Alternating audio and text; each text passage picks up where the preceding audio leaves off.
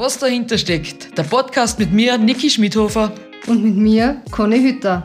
Ihr wolltet schon immer mal wissen, was auf der Pisten, im Skiraum oder unter uns Mädels besprochen wird? Diesen Winter geben wir einen Einblick hinter die Kulissen und lassen euch reinhören, was dahinter steckt. Dieser Podcast wird präsentiert von Steiermark Tourismus. Die Steiermark ist nicht umsonst das beliebteste Urlaubsland der Österreicher. Und wir wissen das, weil wir von da sind. Hallo Conny. Hallo Lake Louis, hallo Schmiedi. Hi. Gut angekommen? Gut angekommen. Ja, die Reise war nicht so lang. Also wir sind jetzt zwei Tage in Dänemark gewesen und dann sind wir gleich geflogen. Also ist gut gegangen. Stimmt, davor, dass es nicht lang war. Also ich bin um halb acht aus und bin um 18 Uhr in Lake Louise gewesen. Also ich finde, das ist für zwei Stunden Fliegen eigentlich ganz schön lang unterwegs. Ja, wenn man am Thanksgiving-Wochenende fliegt, dann ist viel los beim Security Control, aber na, so schlimm war es nicht. Also für mich hat es total lang gedauert, finde ich. Also. Ski sind alle sicher angekommen. Unser Gepäck auch. Wir haben mit zwei Trucks dieses Mal gehabt, also einen Skitruck und einen Gepäckstruck. Und ja, mit zwölf Mädels kommt schon was zusammen. Wobei ich habe jetzt eigentlich ja noch immer viel Ski mit. Ich habe zwölf Paar Ski mit. Wie viel hast du mit? Es sind, ja, ich habe ja Service mal mit der Steffi zusammen, also wir haben zusammen die Ski mit. Und wir haben, glaube ich, insgesamt ähm, um die 14, 15 Paddel mit. Okay. Ja, das ist der Vorteil, wenn du zu zweit bist, gell? Also beim Skidurchfahren viel einfacher, als wenn du da lang bist und alles selber testen musst. Erstens beim Skidurchfahren und zweitens ist halt echt cool, weil ich von der Steffi oft das Feedback habe, was sie denkt. Oder was sie über die Ski denkt, wie sie sie verhalten. Und wenn man da zu zweit ist, da kann man schon einiges ausholen. Oft tagt ihrer der Ski mehr oder mir der mehr, also ist nachher da wieder individuell. Wie ist das dann, wenn du mal auf den gleichen Ski kommst, da was euch taugt? Wer darf, wer darf denn fahren oder kommt das eher selten vor? Aber sollte es vorkommen, wie tut's dann? Ja, der Philipp, unser Servicemann, hat eigentlich für solche Situationen immer einen Joker parat. Also wir haben echt äh, nie irgendwie jetzt das Problem gehabt, dass wir unbedingt den gleichen Ski fahren wollten, weil wir echt zwei, drei, also wir sagen immer der große und der kleine Bruder immer zu einem Ski. Also er hat da wirklich ähm, immer ein paar Waffen bereit, die was richtig gut gehen. Also zum Streiten ist nicht. Ja, aber die Situation zur Zeit, naja, bei uns war das früher, dass dann der, was in der Weltranglisten weiter vorn war, ähm, die Skiwahl gehabt hat. Das heißt, der darf dann als erstes der darf dann als erstes aussuchen, sollte man auf den gleichen Ski kommen. Mir ist das da sogar mal passiert. Da habe ich mit der Renate Götzschel damals zusammen ein Service mal gehabt. Und ich habe ein mega Gerät angestellt gehabt. Ich war oben aber richtig schnell. Und mein Trainer hat dann noch gesagt, Niki, weißt du, welche Skinummer das gehabt hast? Und dann sag ich, ja, natürlich. Sag ich, weil morgen wirst du nicht mehr angeschnallt haben. Und dann sag ich, fix nicht. Haben sie dann welche genommen? Dann die Renate ist noch am nächsten Tag gefahren, ja. Und war auch schnell damit. Aber was ich der Renate sehr, sehr hoch anrechnen, und das wäre eben, deswegen, das vergisst man nicht, war dann, dass ich gesagt hat, zu unserem Salesman damals zum Andi, du, das ist der Schmiedi Ski und los ihr den zum Rennen fahren. Wirklich? Ja, wow. wirklich. Ja. Hut ab. Im Super-G war das auch einmal und die Renate war da überhaupt nicht so, also ich bin den ganzen Herbst schon mit den Ski gefahren und da war das hat da drüben richtig gut gegangen. Und dann war das schon richtig stark für ihr, dass sie da gesagt hat, ich meine, die ist um einen Sieg und alles mitgefahren hat dann gesagt, ja, nein, lass der Schmiedi den Ski, das passt schon so. Die ist den ganzen Herbst gefahren, also das war schon Wahnsinn. Cool. Ja. War das, ja, das glaube ich. Und vor allem, wenn man da als Junger dazu kommt, oder? Das vergisst man nachher sicher nicht, oder? Nein, das vergisst nicht. Ich war da 19. Das Wahnsinn. zweite Mal in Lake Louise, ja. Also, es war schon sehr speziell gewesen, muss ich sagen. Aber Lake Louise hat generell immer sehr spezielle Geschichten für uns. ja. Also, unglaublich cool ist von der Gegend her. Also, sowas wie da haben wir sonst eigentlich nirgends, weil es sehr, sehr ruhig und ein bisschen abgeschieden liegt das Ganze. Fast wie ein bisschen daheim, oder? ja, sehr schön. Es hat schon Kanada allgemein ein bisschen was von der wunderschönen Steiermark, oder? Ja. Steiermark ist immer schön, aber ich finde es halt da so cool, da kommst her und du merkst einfach, das ist einfach alles so beruhigend, oder? Ja, voll. Also ich finde für einen Saisonstart ist es eigentlich ziemlich perfekt. Der Trubel ein bisschen weg ist, am Nachmittag kannst du lässig hinten beim Hotel rausgehen zum See, ein bisschen spazieren, zum richtig Oberkommen, wenn es gut gelaufen ist zum Oberholen, wenn es schlecht gelaufen ist zum Nachdenken, was du besser machen kannst. Ich finde schon super Ort zum Starten eines Aber irgendwie ist es komisch, oder? Oder mh, hm, nimmt den Nervenkitzel ein bisschen mehr her am Saisonstart, wenn das wenn der ganze Weltcup trotzdem im gleichen Hotel schläft, oder? Das ist ja sonst auch nicht. Das finde ich total komisch. Also am Anfang, gerade die ersten Tage ist das. Wenn du wieder alles siehst, oder? Ja, ist schon eigenartig. Du gehst zum Frühstück und dann sitzen ungefähr alle da. Alle Serviceleute, alle Trainer von allen Nationen. Also mir ist das dann schon immer so, wenn man denkt, mhm, okay, ähm, jetzt geht's wirklich dann los. Ja, jeder macht sein brodelt irgendwie seine eigene Suppe in der Vorbereitung und dann treffen sie wieder alle und. Wirklich alle in einem Hotel. Das Hotel ist ja wie ein, also für mich ist das wie ein Schloss. Wir haben, glaube ich, mal nachgeschaut, das haben sie, glaube ich, 1800 errichtet und seitdem halt immer wieder ein bisschen was. Jetzt dazu gestickelt. Genau. Haben sie extrem viel. Also, also am Anfang war da eher mehr ihr Weg, aber mit der Zeit kriegt man Routine. Wie oft bist du jetzt schon da gewesen? Das traue ich mir jetzt nicht sagen, weil sonst klingt das, dass, dass ich richtig alt bin. Aber ich habe noch eine gute Story zu den etwas älterem Haus da. Ähm, auf die ganzen Fenster, falls da schon mal aufgefallen ist, biegt ein Zettel oben oder es hängt irgendwo was, dass man die Fenster nicht aufmachen darf, nicht lüften soll, wenn es kalt ist. Weil das- sonst alles eingefriert. Ja, Ist so mal was eingefroren? das hat, das hat den Hintergrund, weil die Österreicher das ziemlich gut drauf haben mit Lüften. Na, Ja, vor Jahren. Ähm, mir war es brutal warm und ich habe halt aufgerissen und hab das Fenster, man kann es eh nur kippen, hab das Fenster aufgemacht und hab mir doch die, die Fischbuche Andrea, mit der war im Zimmer, die wird dann das, das Fenster doch zumachen, wenn sie irgendwo ins Zimmer kommt am Abend, ja. Hat sie aber nicht gemacht und dann bin ich in der Nacht einmal munter geworden, es hat minus 24, 25 Grad draußen gehabt und es war arschkalt im Zimmer. Und ich hab gedacht, na, ich stehe jetzt nicht auf. Und die Andrea hat sich das Gleiche gedacht. Und dann in der Früh bin ich halt munter geworden und es hat so ganz ein komisches Geräusch gemacht bei der Heizung und ich hab gedacht, ah, was das etwa war, ich mache einmal das Fenster zu und hab dann einmal geschaut, wir haben 13 Grad im Zimmer gehabt, es war richtig zapfig. Und ich hab aus Zähne putzen und wir sind dann frühstücken gegangen und haben noch so blödelt mit, na hoffentlich hat's kein Heizungsrohr zerrissen und so weiter. Waren dann frühstücken, gingen zurück auf und am Ende des langen Ganges, wenn wir zurückgingen, sehen wir einen Haufen Leute laufen, ja. und da war ich ein Zimmer. Und da war unser Zimmer. Und dann haben wir zuerst gesehen, wie sie mit einem Fernseher rausgehen, dann mit Teile vom Bett und dann sind wir, und dann sind wir da vier und das hat richtig außerdampft. Ja, da haben sie unser Zimmer in der Dreiviertelstunde schon fast Lack abgehabt, weil wir haben es geschafft, dass wir einen Wasserrohrbruch gehabt haben. Und drauf Das ist voll gespritzt dann. nein, drauf kommen sind sie deswegen, weil unter uns war ein Suite und da ist das Wasser reingerunnen, weil wir, ähm, ja, bei uns haben wir einen Wasserrohrbruch gehabt haben und sie haben aber unser Gepäck schon alles draußen gehabt. Bis auf meinen Skirucksack, also es waren meine Innenschuhe waren nass, mein Rückenschutz war nass, ich habe das dann auch alles noch irgendwie geföhnt bis zum ersten Abfahrtstraining.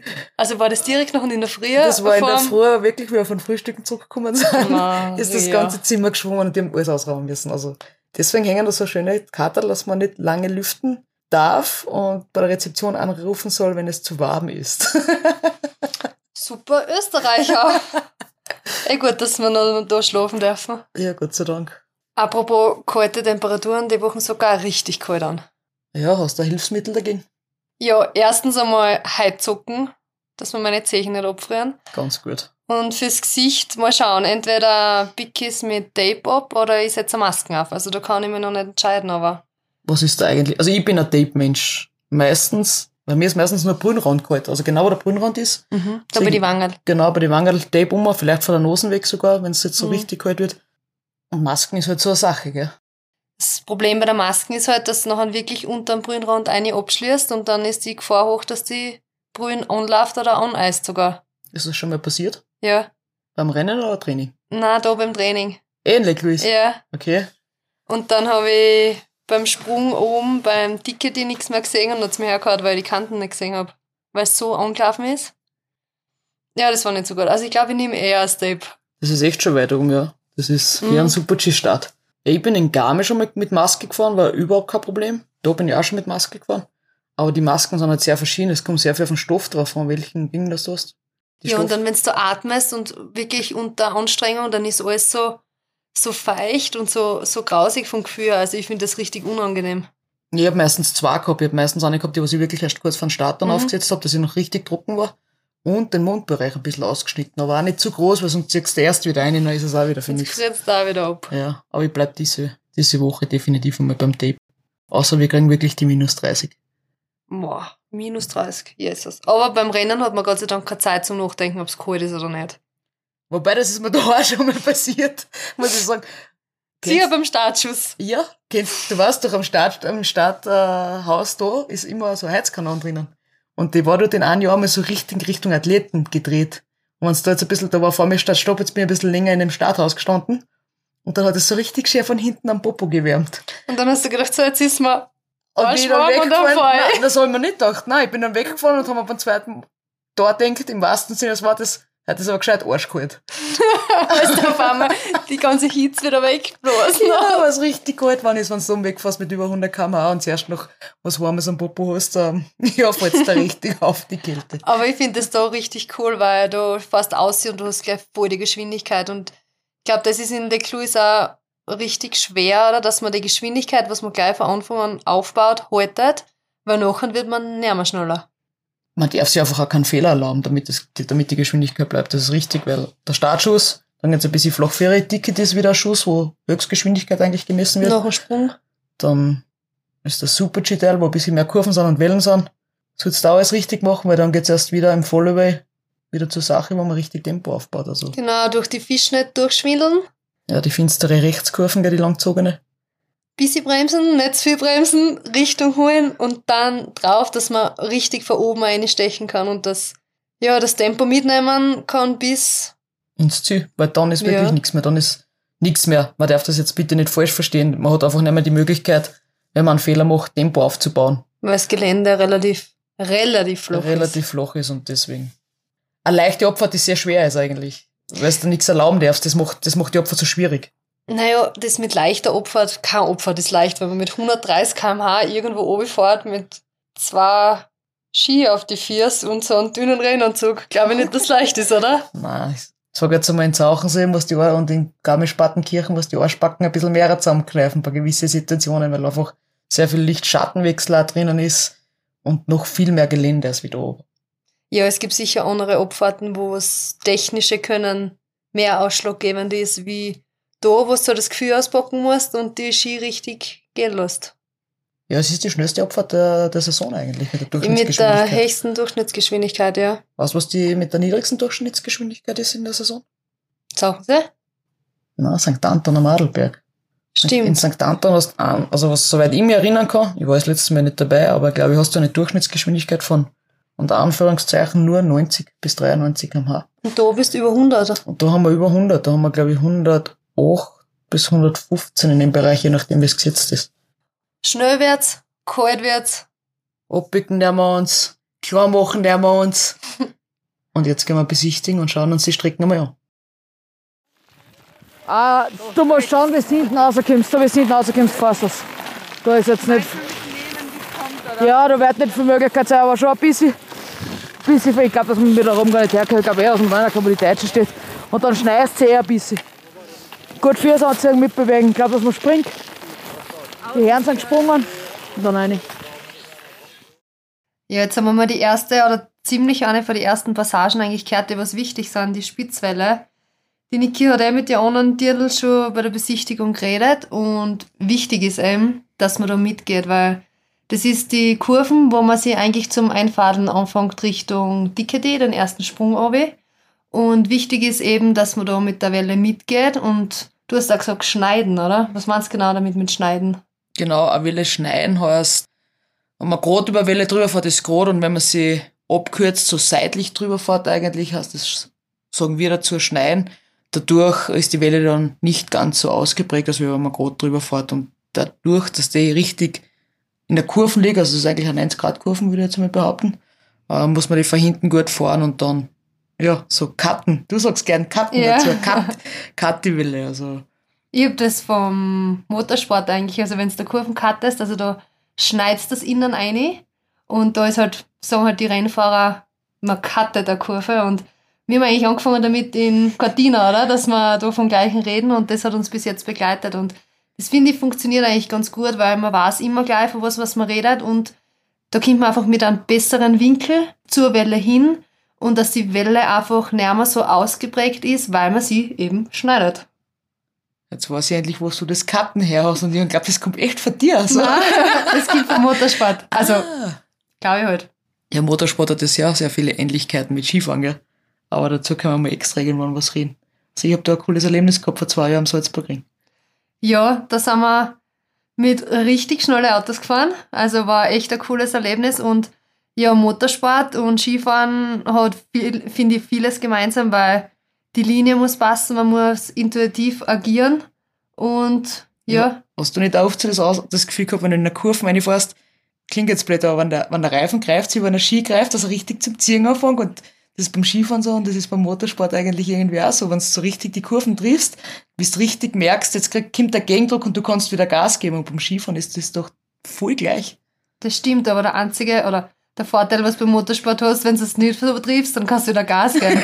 und bei uns ist leider keiner da, der was uns hinten anschiebt, dass wir wieder schneller werden. Ja, das stimmt. Also verwalten die Geschwindigkeit müssen wir beim Skifahren besser, aber es gibt extrem viel, viele Parallelen. Ja, finde ich auch.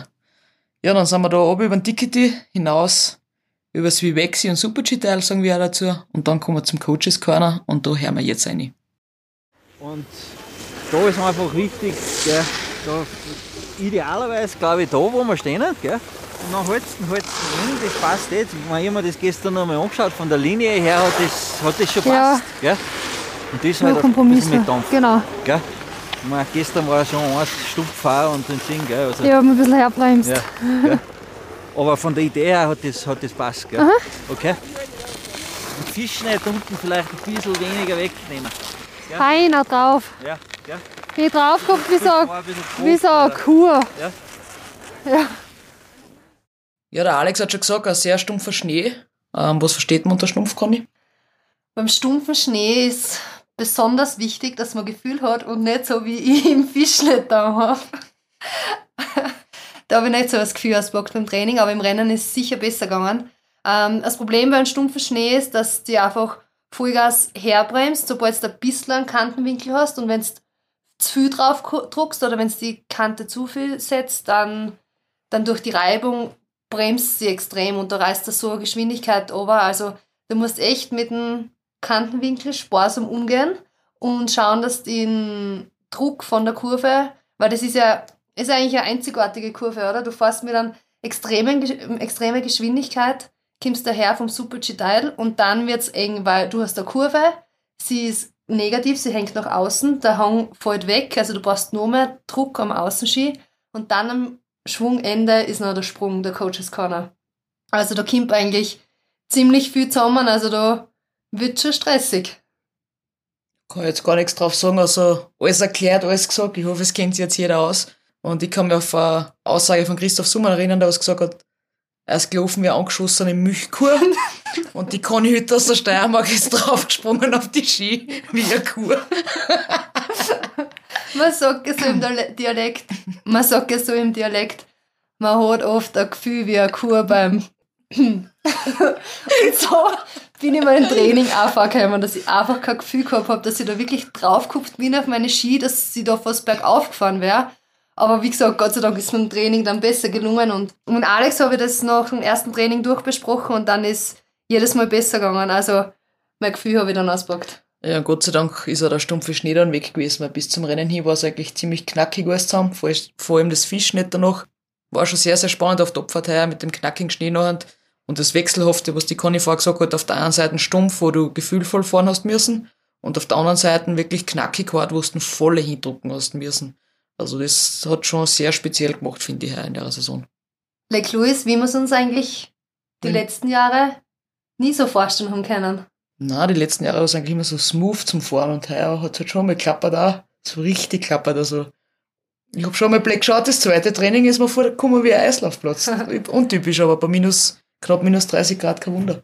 Gutes Abschlussgeschenk zum letzten Mal von Lake Louis. Ja, mir blutet das Herz. Ja, mir tut's auch. Richtig schier. Ist schon.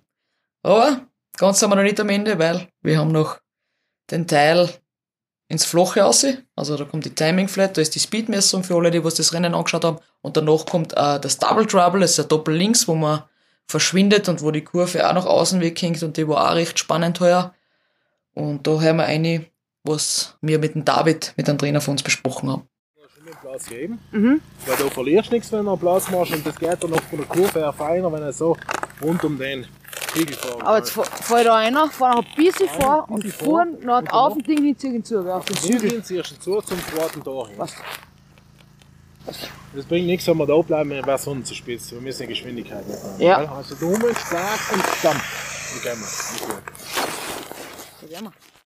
Die Passagen haben wir jetzt intus und wenn wir alles so umsetzen, wie uns die Trainer das äh, positiv versucht haben, alles ins Unterbewusstsein einzubringen und dass wir das wirklich mit Gefühl fahren, mit Herz und äh, echtes Engagement, dann wird es sicher ein wirklich cooles Rennwochenende. Also ich gehe davon aus, dass wir linientechnisch perfekt aufgestellt sind und dann liegt es eigentlich nur mehr an uns, dass wir richtig andrucken und unser bestes Skifahren sagen. Let's go! Auf geht's! Wir sind zurück aus Amerika und Kanada, endlich wieder in der schönen Steiermark. Und ich habe noch ein kleines Highlight für euch, und zwar möchte ich euch was einspielen von der Conny. Ja. Sagt die Mädels, ist es voll geil zum Fahren. Sie ist dort und da ein bisschen schneller und ein wenig mehr Gegendruck, also es wird härter wieder. Aber es ist voll geil, es macht so viel Spaß und drückt es einfach aber. Wie gesagt, wir sind zurück in der schönen Steiermark. Liebe Conny, erzähl ein bisschen was von deinem Wochenende. War ja ziemlich erfolgreich, würde ich mal behaupten. Ja, es war ein richtiger cooler Start in die neue Saison. Grundspeed passt. Ähm, ja, mit der zweiten Abfahrt, wo ich leider nicht starten habe können, war es ja im Nachhinein schon die richtige Entscheidung. In dem Moment eine sehr harte, aber das ganze Trainerteam ist hinter mir gestanden und ich habe echt mein Bauchgefühl und mein Instinkt vertraut. Und ja, fast schon auch ein bisschen stolz auf mich, dass ich das gemacht habe. Natürlich ein Rennen auszulassen ist immer sehr schwer, wenn man schon bei der Besichtigung ist, wenn man schon die Startnummer fast anhat sagen zu müssen, nein, es geht nicht, weil es einfach eben körperlich nicht gegangen ist. Aber es ist generell jetzt äh, cool, wieder daheim zu sein und einfach, ja, ein cooles Monat gewesen. Ja, sehr schnell vergangen eigentlich, gell? Und du denkst, vor einem Monat sind wir bei ihm am Strand gelegen und jetzt können wir schon darüber reden, wie die ersten Rennen waren. Und für dich sehr erfolgreich, für mich wieder ein Schritt nach vorne. Und du vor allem, wieder hinkehrst. wo ich gern hin möchte. Und hinkehrst. Ja, ich hoffe. Danke. Ja, ich möchte dann auch mal wieder dorthin, wo du gerade bist. Aber ich bin ja in bester Gesellschaft und in bester Umgebung, dass ich mit den Besten trainieren kann, Gott sei Dank, und mich dazu betasten darf. Ja, mit dem Wochenende ähm, gehen wir wieder trainieren und dann geht's Richtung St. Moritz, da ist eine Doppelabfahrt und der Super-G. Dann schauen wir, dass wir da den Speed von Lake Louis mitnehmen. Und anschließen, wo wir jetzt aufgehört haben, mit richtig guten Fahrten. Und Jetzt hören wir auf, weil ganz ehrlich, wir probieren es jetzt schon zweimal und wir merken einfach, dass wir so gechatlaggt sind. Es ist 6 Uhr, nein, 5 Uhr am Abend und wir schaffen es leider nicht besser. Ähm, mehr Resümee euch zum geben. Ich hoffe, es hat euch trotzdem gefallen, diese Folge. Und ja, wenn ihr Fragen habt, Anregungen zur Folge, bitte schreibt uns eine Mail. Die Adresse steht in den Show Notes. Wir gingen jetzt einfach nur schlafen. Das ist eine gute Idee. Also Conny, es hat mich sehr gefreut. Es war ein cooler Auftakt. Bis zur nächsten Folge. Bis zum nächsten Mal. Tschüss, Bussi Baba. Dieser Podcast wurde produziert von Branding Identity.